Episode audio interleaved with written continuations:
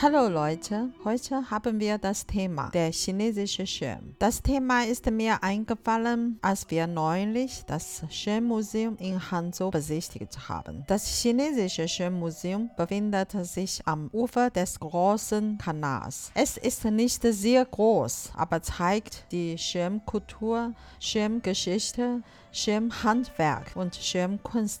Ich habe gelesen, dass es das weltweit erste Themenmuseum sein soll. In diesem Museum sind die Vielfalt und die lange Geschichte der Schirme aus verschiedenen Regionen zu sehen. Ähm, ich muss ja zugeben, dass ich ein echter Schirmverweigerer bin. Da, wo ich aufgewachsen bin, gibt es keinen Regen ohne Wind und der ist meist heftig. Also Schirme sind in Norddeutschland eher sinnlos. Deswegen haben wir auch das Ölzeug erfunden. Aber wie kann man denn nun in China auf den Schirm bzw. auf den Regenschirm? Über die Erfindung des Schirms bzw. Regenschirms in China gibt es verschiedene Legenden. Der bekannteste Sage nach hatte der berühmte Tischler Lu Bang in der Chunqiu-Zeit, ca. 700 vor Christus, oft auf dem Land gearbeitet. Seine Frau Yun brachte ihm täglich das Essen raus. In der Regenzeit wurde sie dabei oft durchnässt. Unterwegs hatte Lu Bang einige Pavillons gebaut, in denen seine Frau bei Regen für eine Weile Unterschlupf suchen konnte. Aber die Pavillons waren nicht so praktisch, weil die Sommergewitter sehr schnell kamen. Yun sagte einmal, ich wünschte, ich hätte einen kleinen Pavillon dabei. Als Lu Ban das hörte, hatte er eine Idee. Er schnitt ein Stück Stoff aus konstruierte einen beweglichen Rahmen und baute einen Griff entsprechend dem Erscheinungsbild des Pavillons. So entstand der erste Regenschirm in China. Konfuzius lebte zu der gleichen Zeit wie Luban. Weil er oft durch das Land reiste, baute er auf seiner Kutsche einen festen Regenschirm, der ihn vor Wind und Regen sowie Sonne und Hitze schützen konnte. Aha, also es geht nicht nur um den Schutz vor Regen, sondern auch äh, dem Schutz vor Sonne und was noch? Die Schirme haben außer der praktischen Funktionen noch ein paar kulturelle Funktionen. Im alten China war zum Beispiel der Schirm auch ein Symbol der Macht von Kaiser oder Beamten. Es gab Schirme auf den Säften oder Kutschen, die der Kaiser oder Beamte mitnahmen, wenn sie auf Streife gingen. Material, Farbe und Größe des Schirms sind auch ein Zeichen für die Unterscheidung der Bedeutung und des Status. Der Kaiser benutzte einen gelben Schirm, der Beschattung des Volkes bedeutete. Diesen Schirm nennt man Luoschirm. In der Ming-Dynastie hatte der Kaiser Zhu Yuanzhang festgelegt, dass Luoschirme ausschließlich vom Kaiser verwendet werden durften. In anderen Ländern, wie zum Beispiel in Japan oder Thailand, gibt es eine ähnliche Schirmkultur. Bei jeder Reise des Kaisers begleitet ihn immer respektvoll ein Schirmhalter. Im Thailand ist der Schirm ein Symbol für Feierlichkeit. Wenn der König von Thailand reist, steht der goldene Schirm immer hinter dem König. Auch in Italien spielt der Schirm eine wichtige Rolle für den Papst. Wenn der Papst auf der Bühne erscheint, wartet immer eine Person mit einem Schirm auf ihm. Von der Warte habe ich das noch nie betrachtet. Aber okay. Überall gibt es Schirme, aber wie ich gelesen habe, ist der Ölpapierschirm eine Besonderheit in China. Ja, der Ölpapierschirm stellt eines der traditionellen Handwerke in China dar. Der Schirmrahmen besteht aus handgeschnittenen Bambusstreifen und die Oberfläche besteht aus Papier, das mit natürlichem wasserfesten Tonöl bemalt ist. Der Ölpapierregenschirm ist der früheste Regenschirm der Welt und wird von Hand aus natürlichen Materialien hergestellt. Ich habe gehört, dass der Ölpapierschirm auch in der chinesischen Kultur eine besondere Bedeutung hat. Ja, in der traditionellen chinesischen Kultur ist der Ölpapierschirm ein wichtiges Symbol. Er ist unverzichtbarer Bestandteil der Hochzeitssitten. Wenn die Braut bei traditionellen chinesischen Hochzeiten von der Säften heruntersteigt, bedeckte der Kuppler die Braut mit einem roten Ölpapierschirm, um böse Geister abzuwehren und um ihr Glück zu bringen.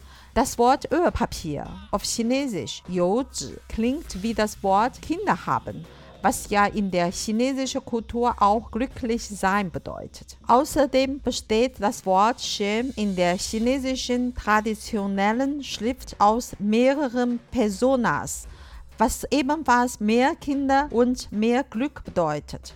Wenn die Schirmfläche geöffnet wird, bildet sie einen Kreis. Die Form des Kreises bedeutet in China Perfektion. Daher gibt es in der Mitgift der Braut einen Regenschirm aus Ölpapier, damit die Ehe glücklich wird. In China wird der Ölpapierschirm oft benutzt, um eine glückliche Bedeutung zu zeigen. Zum Beispiel in der Geschichte der weißen Schlange, die wir in der letzten Podcast erzählt haben. Im Schirmmuseum habe ich viele sehr schöne Ölpapierschirme gesehen das sind nicht nur einfach Schirme, sondern eigentlich auch Kunstwerke zuweilen. Genau. Jeder Schirm ist ein Kunstwerk. Um einen kleinen Ölpapierregenschirm fertigzustellen, sind mehr als 100 Prozesse erforderlich. Von der Auswahl des Schirmgestells bis hin zur Auswahl von Temperatur und Luftfeuchtigkeit beim Trocknen der Schirmoberfläche. Schließlich kann der Künstler direkt auf der Schirmfläche malen und schreiben. Daher können wir oft in der chinesischen Filmen, Fernsehen, Performance oder anderen Kunstwerken Ölpapierschirme sehen. Sie sollen klassische Schönheit repräsentieren. Im Westen sagt man, dass der Schirm in Ägypten erfunden worden sein soll. Äh, hast du das auch schon gehört? Ja, ich glaube, ausländische Schirme haben einen anderen Entwicklungspfad genommen. Das kommt ja nicht so selten vor dass gleiche oder ähnliche Dinge zu unterschiedlichen Zeiten von unterschiedlichen Kulturen unabhängig voneinander erfunden werden. Nehmen nur mal die Teigtasche oder die Nudel. Der englische Name des Schirms ist Umbrella, abgeleitet vom lateinischen Schatten. Im Westen war der Hauptkörper des frühesten Schirms ein Leinenbrett, das die Menschen hauptsächlich für den Sonnenschutz benutzten. Im antiken Griechenland war schirmförmiger Sonnenschutz unverzichtbar bei den Reichen. Sie befahlen den Sklaven hinter sie hochzuhalten, natürlich auch um Macht und Ader zu zeigen. Im Mittelalter wurde der Regenschirm zum Symbol religiöser Macht. Ich erzählte ja schon vom Papst. Je höher der Status, desto luxuriöser der Regenschirm.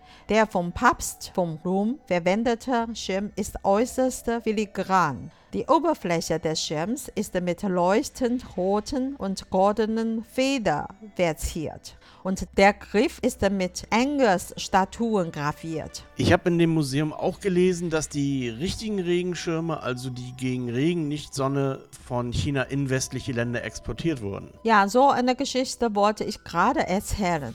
Um 1747 sah ein Brite, der nach China reiste, wie die Chinesen an einem Regentag Regenschirm herausholten, um den Regen abzuhalten. Als er nach Großbritannien zurückkehrte, brachte er einen in China hergestellten Regenschirm aus Ölpapier mit. Seine Handwerker ahmten die Struktur nach und bauten einen Regenschirm in Form eines Pilzes. Seitdem sind chinesische Schirme um die Welt gegangen. Die Regenschirme, die wirklich vor Regen schützen, haben sich dann rasant unter den europäischen Völkern ausgebreitet. Vielleicht noch ein paar Worte von dir zum Material. Vor der Han-Dynastie wurde die Schirmoberfläche aus Seide und Vogelfeder gewebt. Da waren die Schirme sehr teuer. In der Han-Dynastie wurde das Papier erfunden. Daher wurde auch Papier als Regenschirmoberfläche verwendet.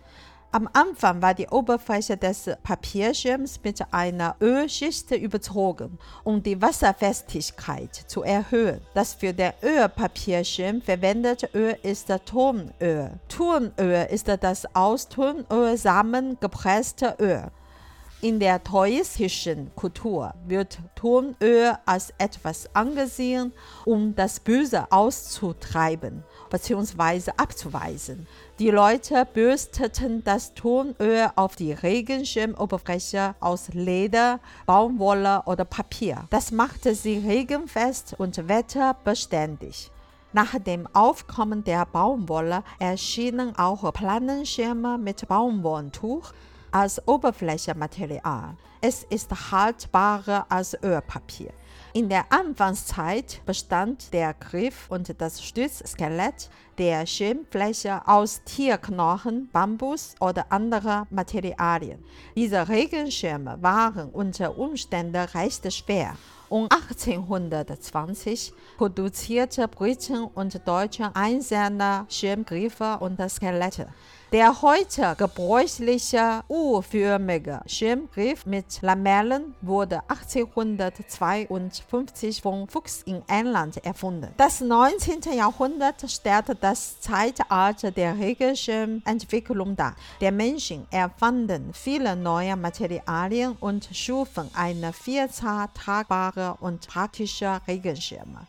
Es gibt Schirmgriffe aus nicht rostendem Edelstahl klappbare Schirmgriff und so weiter. Dazu kommen die Federschirme, die sich per Knopfdruck am Schirmgriff von selbst öffnen lassen. In Deutschland benennt man sie nach der Marke Knips, die diesen Typ 1928 erfand. In den Schirmen wird auch Bambus benutzt, über den wir auch mal eine Sendung machen werden.